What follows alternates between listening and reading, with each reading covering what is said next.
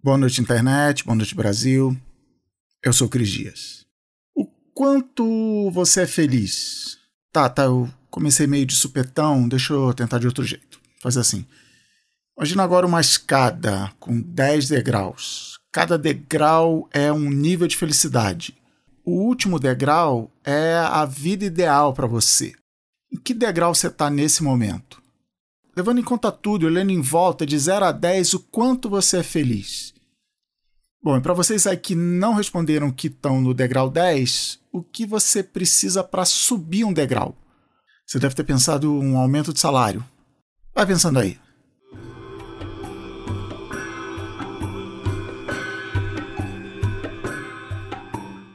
Se o Reino do Butão, que é um país no sul da Ásia, bem no meio da cordilheira do Himalaia, espremida entre a China e a Índia. Se em vez de estar na Ásia o Butão fosse um estado brasileiro, ele só ia ser maior que o Distrito Federal, Sergipe e Alagoas. Se você descrevesse o Butão como um lugar que parou no tempo, ninguém ia dizer que você exagerou. Até 1953, o país era governado por um rei com poderes totais e só depois dessa abertura começou a falar em modernização, estrada, escola, essas coisas. O analfabetismo era tão alto que saber ler e escrever praticamente garantia para uma pessoa um emprego no governo. E mesmo com toda essa abertura, foi só em 2008 que o filho desse rei que eu falei decretou que o parlamento era quem realmente mandava no país, não o rei. Mas não é por isso que ele ficou conhecido no mundo todo. Ele é conhecido na real por ter transformado o Butão no país mais feliz do mundo.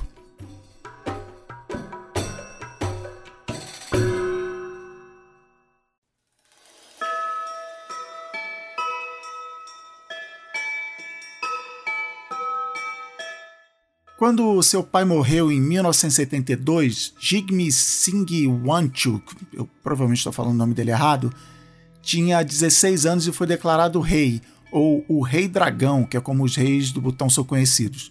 Mas ele só foi realmente coroado com 18 anos, em 74.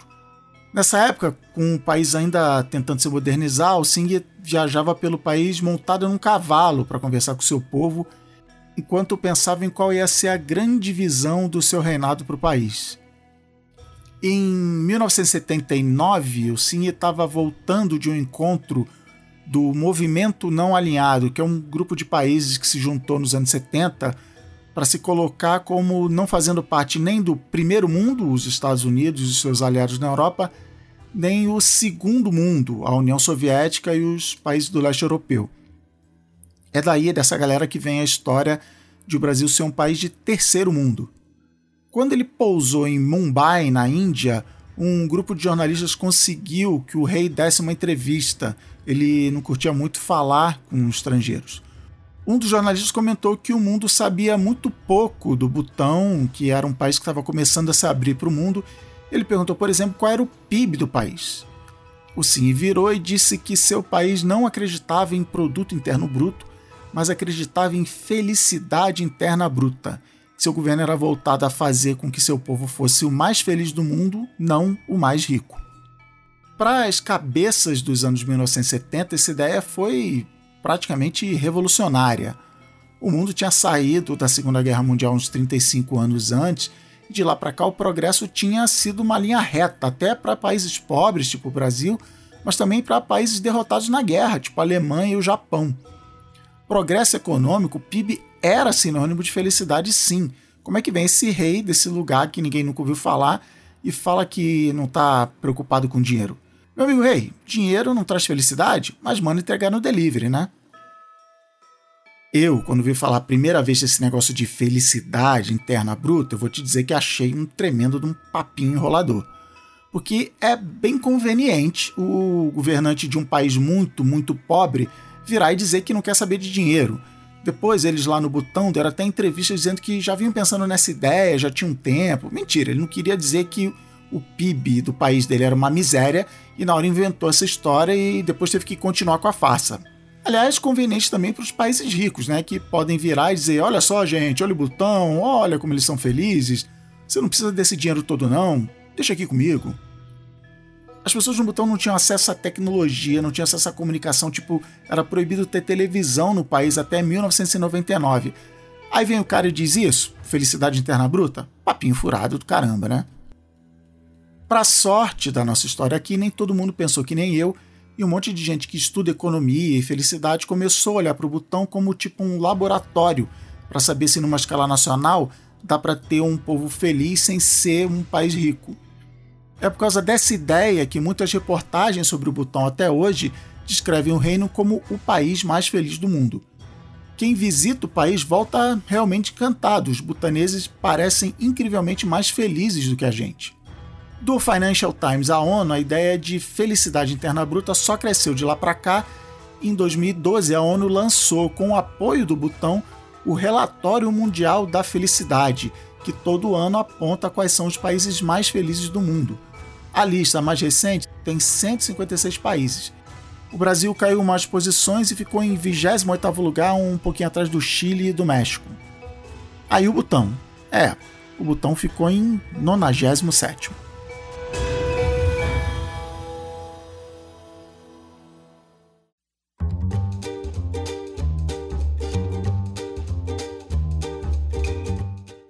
Relatório Mundial da Felicidade pega uma pesquisa global do Gallup, com centenas de perguntas feitas em basicamente todos os países do mundo, e analisa uma pergunta específica, que é a pergunta que eu fiz no início do programa.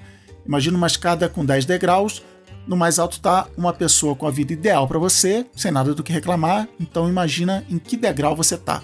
Aí os estatísticos da ONU dão essa nota de 1 a 10 para o país e depois dessa nota pegam vários outros dados para tentar explicar de onde vem essa nota, com coisas tipo renda da população e a percepção que as pessoas têm da corrupção. Mas essa explicação vem depois da nota da escada. O Brasil, com dados de 2017, tem 6,41 pontos, ou seja, está entre o sexto e o sétimo degrau da escada. O Butão tem 5,08. E os Estados Unidos, o país mais rico do mundo, high stakes, está em que posição?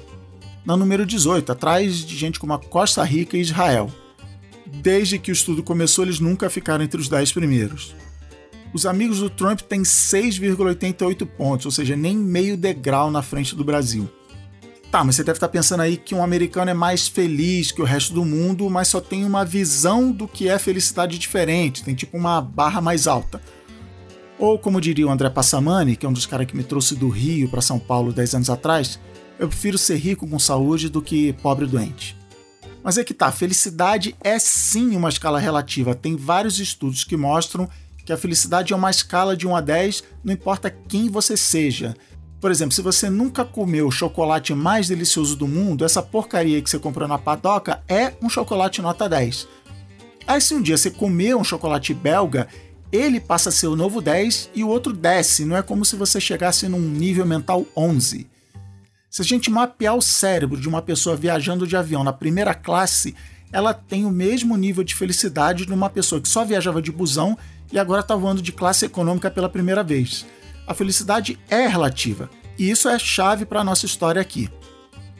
Então, se não é o Butão, quem é o país mais feliz do mundo? Todo ano, as 10 primeiras posições são ocupadas pelos mesmos países que vão trocando de posição aqui e ali.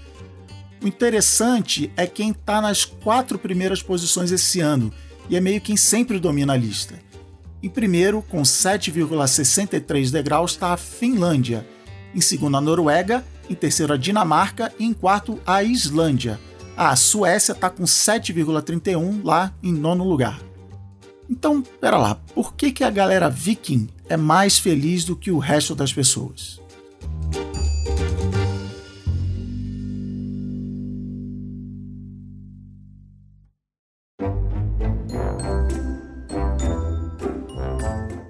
Até 2013, a inglesa Helen Russell não tinha o que reclamar da vida. Ela era editora da revista Marie Claire, morava bem em Londres com o marido, tudo uma maravilha. Tá, eles não estavam conseguindo engravidar, mas beleza, 9 degraus? Hum, não dá para ter tudo. Até que um dia, que ela descreve como uma quarta-feira molhada, como qualquer quarta-feira em Londres, o marido dela chega em casa contando que tinha sido escolhido para o emprego dos sonhos, trabalhar na Lego. O problema, é claro, é que a Lego fica na Dinamarca e não fica nem na capital, Copenhague, fica em Billund, uma cidade longe da capital e com menos de 7 mil moradores. Para piorar, eles mudaram no meio do inverno, então a Ellen fez o que toda pessoa na situação dela faria. Cozinhou e comeu, cozinhou e comeu. Até que ela viu a história do Relatório Mundial da Felicidade e aí resolveu fazer o que qualquer jornalista na situação dela faria, que é pesquisar e escrever sobre isso. Ela foi entender porque a Dinamarca era um dos países topzera a felicidade no mundo e o resultado virou o livro O Segredo da Dinamarca, que saiu em inglês em 2015 e em português em 2016. Foi esse livro que meio que jogou para o mundo essa palavra dinamarquesa que também existe em norueguês esse estilo de vida, esse jeito dinamarquês de encarar a vida, o. o. Rig. Rig. Me ajuda aqui, Google. Hygge.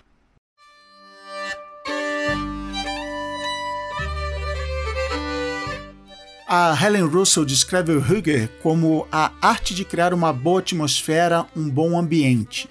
É se sentir acolhido, quentinho, próximo, ter a ver com prazer, com calor humano, com relaxar. Sabe o sonho americano da liberdade e sucesso? O sonho dinamarquês é o Hugge. A descrição que eu mais gosto do Hugge é vida social para introvertidos. Quero. Sabe todo o lance de focar mais nas experiências do que nas coisas que a gente tem, que rola hoje em dia? Uma boa parte dessa moda tem a ver com Hugge. O Hugger virou a coqueluche mundial depois do livro da Helen, a ponto de ser escolhida a palavra do ano pelo dicionário Oxford em 2016. Os americanos em especial piraram com essa ideia porque ele traz conceitos revolucionários como, segura essa, a família fazer as refeições com todo mundo junto, olha só, na mesma mesa, sem celular. Coisa de loucos dinamarqueses. Aliás, uma desviada de assunto aqui, quando eu trabalhava no Facebook, vinha muito americano visitar o escritório de São Paulo eu achava graça como eles piravam de ver que a gente parava para almoçar e conversar em vez de comer na mesa sozinho rapidinho.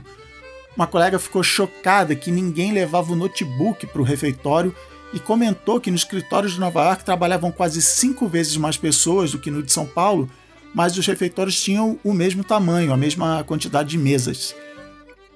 Ela dizia que eu hackeava o almoço, porque eu aproveitava essa hora para conhecer mais gente no trabalho e criar relações pessoais. Eu não tinha coragem de dizer para ela que eu tava só querendo bater um papo mesmo. Bom, mas de volta, sabe qual lugar onde o Hug aparece o tempo todo? O Pinterest, olha aí. Transformar o Hug numa tendência de moda e decoração deve ser a coisa mais americanizada possível de se fazer. Tipo criar um álbum Decore sua casa no estilo jeitinho brasileiro. Como o Hug tem a ver com conforto e aconchego, acender umas velas, vestir umas roupas de lã e tomar um chocolate quente são meio que símbolos dessa cultura mas qualquer dinamarquês vai dizer que isso é a consequência do Hug, não o Hug em si. Se você lembrou do primeiro episódio de todos do Boa Noite Internet, Aviões de Bambu, parabéns, essa é a mesma coisa que acontece aqui. Se você ainda não ouviu esse episódio, está conhecendo o Boa Noite Internet agora, vai lá depois e ouve. Então, se você perguntar para os dinamarqueses por que eles estão no topo da lista dos países mais felizes do mundo, eles não vão dizer que é por causa do Hug, como um monte de gente tenta fazer parecer. Eles vão dizer, provavelmente com outras palavras, que é porque a Dinamarca, assim como o Butão, se preocupa mais com a felicidade interna bruta do que com o produto interno bruto.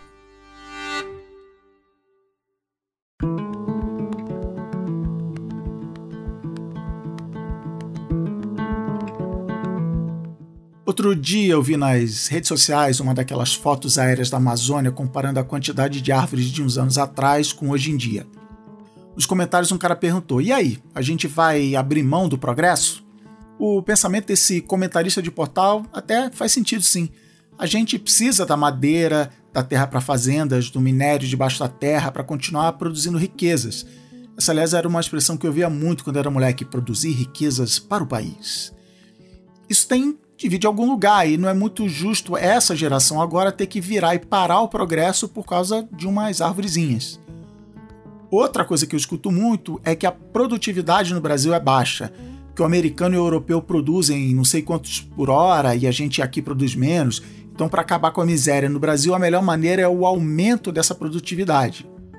A verdadeira pergunta, é claro, a ótima pergunta, sim, eu já estou botando outra referência de episódio do Boa Noite Internet aqui, é quando é que a gente para? Qual o limite?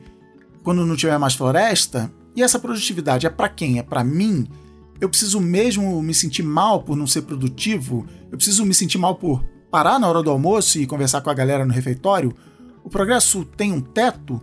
Quem determina esse teto? Tudo isso vai sim trazer mais dinheiro, é assim que tem funcionado o mundo até agora, pelo menos, mas no fim, dinheiro traz felicidade? Um monte de estudos acadêmicos vêm por anos tentando achar uma relação entre renda e felicidade.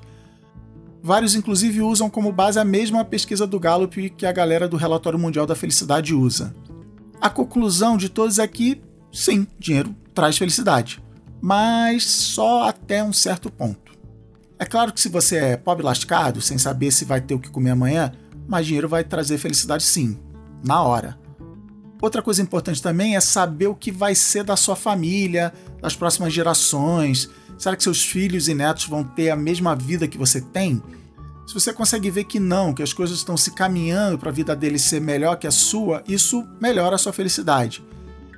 E se alguma coisa der errado, uma doença, um acidente, uma crise econômica, joga dinheiro em cima que tudo isso está resolvido. Só que depois de um certo ponto, quando isso já está bem caminhado, o dinheiro não traz mais felicidade. O dinheiro vai até trazer os tais problemas de gente rica que eu já comentei, mas no geral, mais dinheiro, depois que você deixou de ser miserável, não vai deixar ninguém nem mais feliz nem mais triste. Tem até estudo que chega a cravar um valor. Nos Estados Unidos, o ideal é uma renda anual entre 75 e 105 mil dólares por pessoa por ano, dependendo do estudo.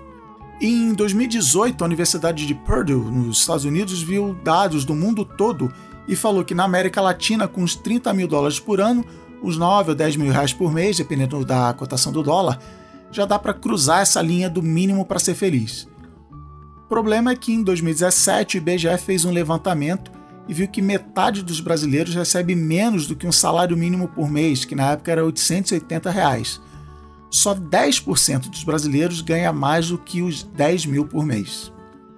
Bom, e como é que ficam esses números nos países vikings?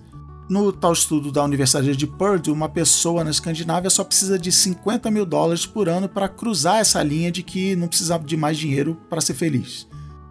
Bom, a renda por pessoa média na Dinamarca em 2017 era um pouco menos de 52 mil dólares por ano, então dá para ser feliz. E como a desigualdade social na Dinamarca e na região, a diferença entre os que ganham menos e os que ganham mais é uma das menores do mundo, quase todo mundo passa da linha ou está bem perto.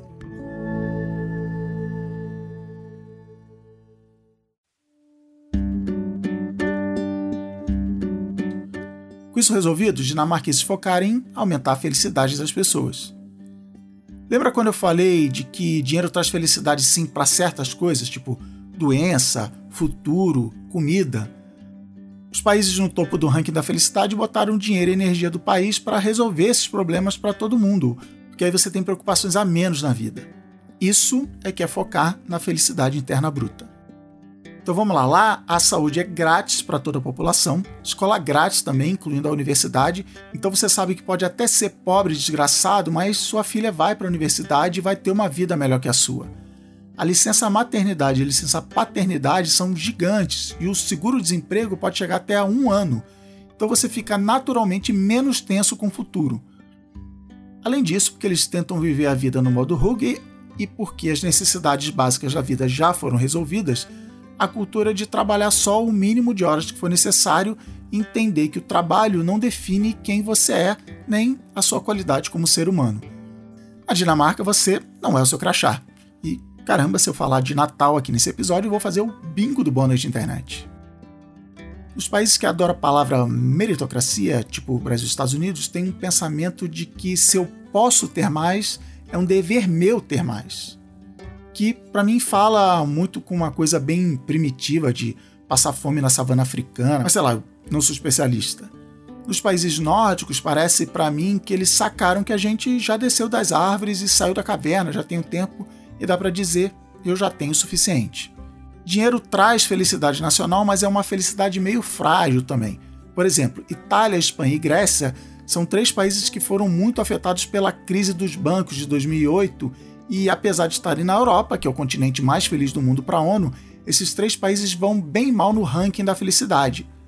A Grécia hoje está na posição 79, por exemplo, bem no meio do ranking. Só que um outro país que foi bem afetado pela crise de 2008 foi a Islândia, que está lá em quarto lugar. O país literalmente quebrou, um monte de empresa decretou falência, os bancos viraram pó, mas a Islândia continua um dos países mais felizes do mundo. Teve protesto, quebra-quebra, tá? mas o país conseguiu manter essa união nórdica e continuar feliz mesmo na falência. Então tá, moleza. É só a gente virar Dinamarca, é só a gente viver a vida igual eles vivem, acender umas velas de noite, tornar o ambiente aconchegante e aí o Brasil, que tem clima, tem praia, tem carnaval, vai ser o país mais feliz do mundo. Não, claro que não. Quem dera, né? A Dinamarca e os seus vizinhos primeiro resolveram o problema da economia, da renda do país e principalmente da corrupção, para conseguir ter todo esse chocolate quente que eles querem. E ajuda muito a Dinamarca também ser um país pequeno, se a gente descontar a Groenlândia.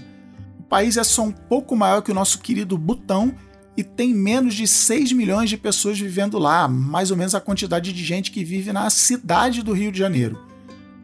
É muito mais fácil você criar um sentimento de todo mundo junto, de vamos nessa, quando dá para dizer, exagerando só um pouco, que todo mundo se conhece, todo mundo tá uma viagem de carro de distância. Ah, e também é bom dizer que, né, Assim como o resto da Europa, esses países também curtem, de um jeito ou de outro, ganhar dinheiro às custas dos países mais pobres.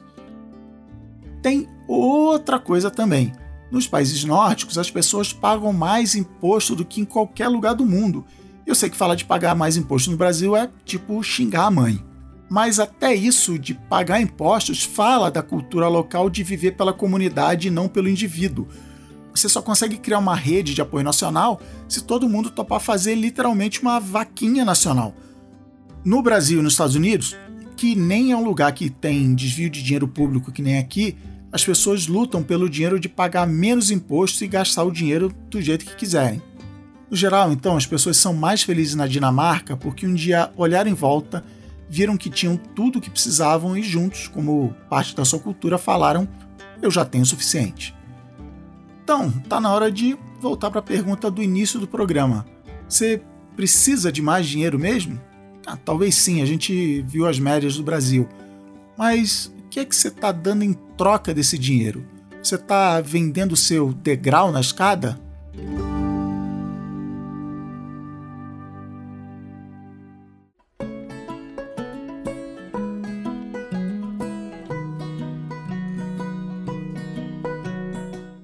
meu irmão Sandrinho, que você conheceu no episódio 2 aqui, uma vez me perguntou no zap, depois que eu saí do Facebook, se eu estava feliz. Eu respondi que sim, estava bem feliz, só não estava conseguindo pagar boletos. Ele escreveu de volta: Tudo bem, 50% do problema é resolvido, e emoji de gargalhada. Eu dei risada também e respondi que o problema é que antes eu era infeliz, mas pagava os boletos e ainda sobrava um dinheiro, então eu estava no mesmo lugar, os mesmos 50%. Tá, é só piada. Eu sou o tipo de idiota idealista que acha que é mais fácil você ganhar dinheiro partindo de um estado de felicidade do que deixar de ser infeliz porque tem dinheiro. É claro que isso é uma posição mega privilegiada. Eu tive o luxo de poder pedir demissão para tentar fazer uma coisa que me dava mais felicidade. E também tive a serenidade de pensar que um destino bem provável de uma pessoa infeliz no trabalho, numa empresa de mega performance como era onde eu trabalhava, é simplesmente ser mandado embora o que aí sim ia gerar mais e mais infelicidade. É que essa semana, do nada, eu olhei em volta, olhei onde eu estava, na tal escada dos 10 degraus, e vi que eu estava perto lá do alto. E que por bastante tempo, nos últimos anos, eu ficava do meio para baixo da escada, e o que mais passava pela minha cabeça era que aquilo era o normal. Que ser adulto era achar um degrau no meio da escada, sentar e ficar satisfeito com isso. Para mim, isso era a coisa madura se fazer. Eu falava para mim que querer ficar no topo da escada é coisa de jovem. Adulto tem responsabilidade, tem gente que depende de mim. Eu tenho que engolir a infelicidade e comer minha marmita aqui no meio da escada. Aí essa semana eu olhei e eu tava lá no alto da escada. Não no último degrau, claro, tem uns boletos, né? Mas o mais doido é que eu tava me vendo ali e não tinha nenhum motivo especial para isso.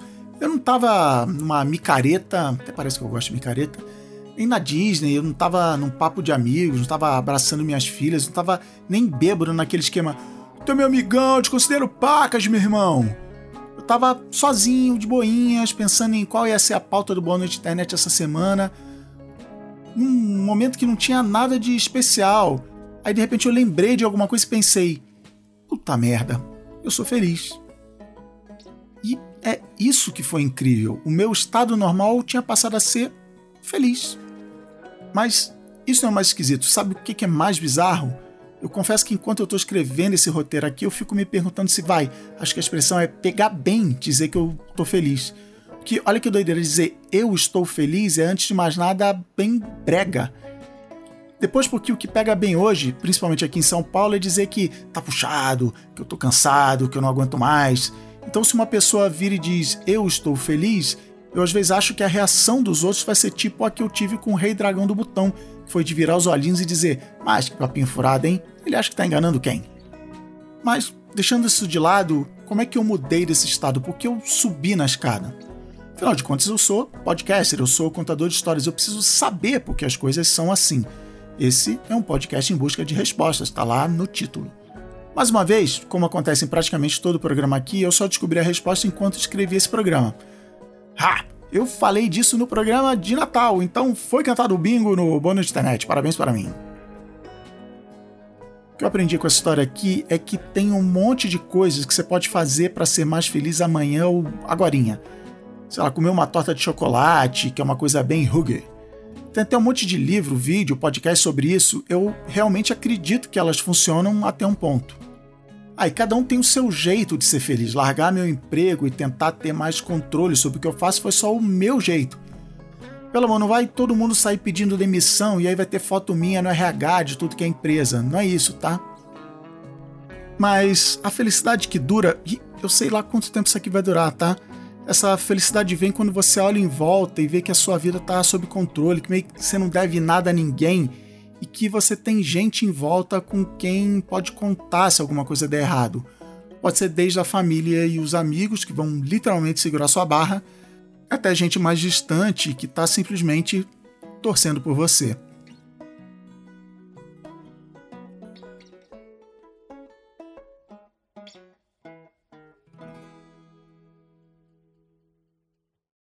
Boa noite, internet. Boa noite, Brasil. Por hoje é só.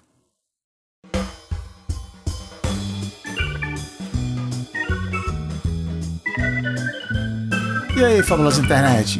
Espero que vocês tenham gostado desse episódio. E quem gostou, já sabe, bate palminha, tira o pé do chão. Não, brincadeira. Passa adiante, é isso que tem que fazer. Manda pro amiguinho e pra amiguinha. No boanoiteinternet.com.br eu vou botar o link para alguns livros sobre o assunto, incluindo o livro do Segredo da Dinamarca e também os links para você saber em que percentual de renda do Brasil você tá.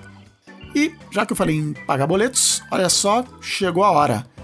Essa semana, se os deuses da tecnologia e da burocracia sorrirem para mim, vai entrar no ar a assinatura do Boa Noite Internet, o Boa Noite Internet Gold, olha só. Uma parada que eu não esperava, mas que, sim, me deixa feliz, foi ver a galera que do nada vira e fala: Ô, oh, Cris eu quero pagar esse negócio aí. Isso é muito louco. Então tá, se você quiser me pagar uma cerveja ou um chocolate quente dinamarquês, agora você vai ter como. A assinatura não vai ser só dinheirinho de agradecimento, não. Quem assinar vai receber toda semana uma newsletter com links e análises de coisas que estão acontecendo por aí, bastidores do Boa Noite Internet e trechos e coisas que não foram pro ar no programa. Mas aí tem o seguinte, para dar aquele gás, aquele empurrão inicial, eu vou lançar assinatura com uma promoção tipo patrão ficou maluco. Quem assinar essa semana vai ter 50% de desconto no preço cheio da assinatura forever, para sempre. Enquanto não cancelar a assinatura, vai pagar metade. Mas, é claro, esse plano tetinha vai ter pagas limitadas, né? Então tem que correr para assinar. Ah, então o jeito de saber a hora que essa assinatura e a promoção vão entrar no ar é deixando seu e-mail na caixinha que tem nesse post desse episódio e nos outros episódios no boanoiteinternet.com.br. Aí assim que tudo tiver acertado aqui, a parte técnica, a parte burocrática, que eu espero que seja logo, eu vou disparar um e-mail avisando com link, explicando como é a assinatura e essas coisas todas. Então, vamos ver o que vai dar. Eu não faço a menor ideia de quanta gente vai ajudar o Boa Noite Internet a virar um projeto em tempo integral e a fazer o futuro desse podcast. Comecei a falar aqui, aparece lá nas redes sociais para a gente trocar uma ideia, me conta que você achou dessa história da escada de 10 degraus. Eu sou o Cris Dias no Twitter e no Insta. E a Rede Ampere Podcast não é só o Boa Noite Internet não, galera. Para quem curte NBA, Tá chegando aí All-Star Game, Playoffs, tem o Big Shot Pod. Esse é o Big Shot Pod. Em breve, inclusive, eu vou ser o âncora de uns programas lá, porque o MM Isidoro vai ter que viajar, então já vai assinando lá. E o outro podcast da rede é a Família Feminista. Olá, família feminista, eu sou a Flávia Mello. E eu sou a Vivi Duarte. E esse é o podcast que acredita em igualdade de gênero e que a vida de todas nós fica mais completa sem padrões. A família dessa semana tá com episódio sobre clitóris, e até eu, que não tenho um, aprendi pra caramba, e... Vamos pra lá. Você ouve Big Shot Pod e o Família Feminista, onde você ouve seus podcasts preferidos, ou acessando bigshotpod.com.br e famíliafeminista.com.br. O Boa Noite Internet é uma produção da Ampere e é gravado nos estúdios Inova Bra Habitat. Até semana que vem.